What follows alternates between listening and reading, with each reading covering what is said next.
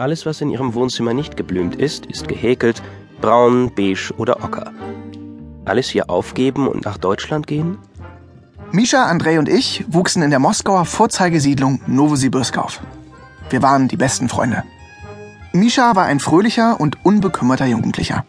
Dann ruinierte ihm Dr. Orlovs zinkhaltige Aknecreme die Pubertät.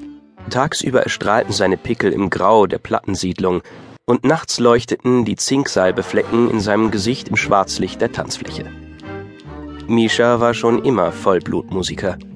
Er wiegte sich ekstatisch im Rhythmus der Melodie, während sich die Mädchen lachend von ihm entfernten. Auch André befand sich mit 15 Jahren nicht auf dem Höhepunkt seiner männlichen Ausstrahlungskraft.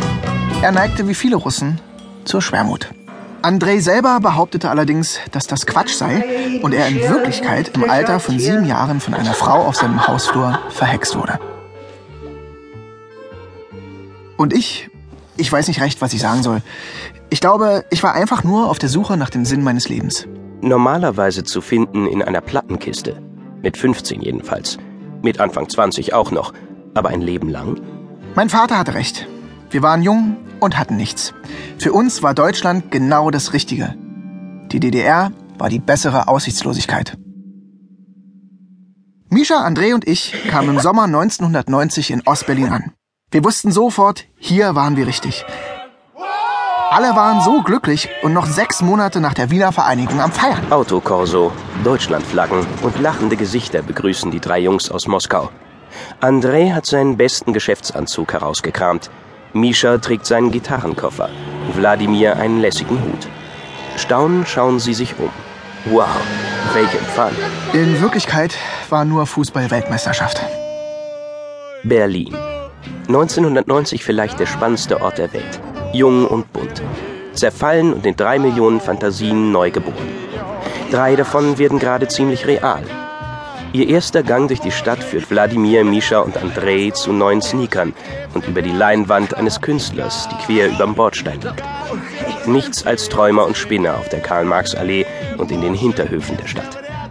Die meisten von ihnen treffen sich im Tacheles, dem großen besetzten Nachwendetempel.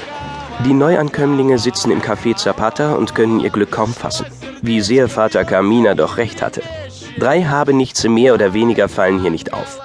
Es ist bunt, abgefahren und genau ihr Ding. Nochmal drei? Darauf nochmal drei Bier. Wladimir eilt zur improvisierten Theke. Er schaut sich ungläubig um. Und es wird immer schöner. Ein Mädchen mit braunen, langen Haaren und wippendem Gang überquert in Begleitung ihrer Freundin den Hinterhof. Sie lacht und Wladimir kann seinen Blick nicht von ihr abwenden.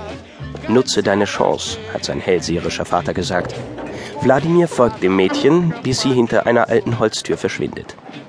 Ein kleines Off-Theater. Herr Poborski findet einen Schal und zieht ihn nicht an, steht auf dem Flyer am Eingang. Und darauf sieht er das Mädchen. Sie ist Tänzerin und heißt Olga. Ey, Jungs, das ist echt ein Paradieschen! Drei Bierflaschen und ein euphorischer Wladimir springen zurück aufs Sofa. Prost. So, Prost, Prost. Auf das Paradies. Aufs Paradies. Doch zunächst muss Olga warten. Wladimir, Misha und Andrei müssen erst ihre offizielle Erlaubnis fürs Hierbleiben abholen.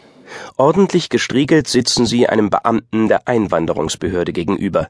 Der mustert ihre Pässe und stempelt. Ich heiße Sie als Mitglied einer aus der Sowjetunion geflüchteten Volksminderheit bei uns in der DDR willkommen. Er reicht Wladimir seinen Pass zurück. Bitte schön. Auch Ihnen Dann Andrei. herzlich willkommen. Auch Ihnen. Nee, Doch bei Mishas Papieren hält er plötzlich inne. hoppla. Jetzt hätte ich doch beinahe auch Juden aus Ihnen gemacht. Kleiner Scherz.